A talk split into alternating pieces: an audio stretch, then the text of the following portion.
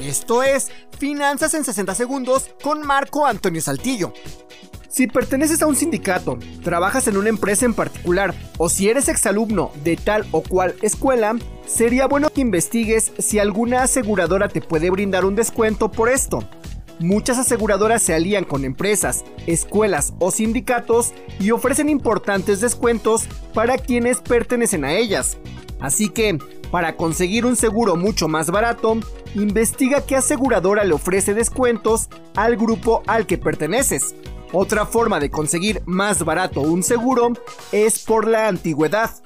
Por ejemplo, si ya tiene tiempo que adquiriste un seguro para tu auto y ahora quieres contratar un seguro para tu hogar, si te acercas con la empresa con la que aseguraste tu auto y le comentas que ahora buscas uno pero para tu casa, es probable que el que te ofrezcan tenga un precio mucho más bajo que el que le ofrecen al resto de la gente.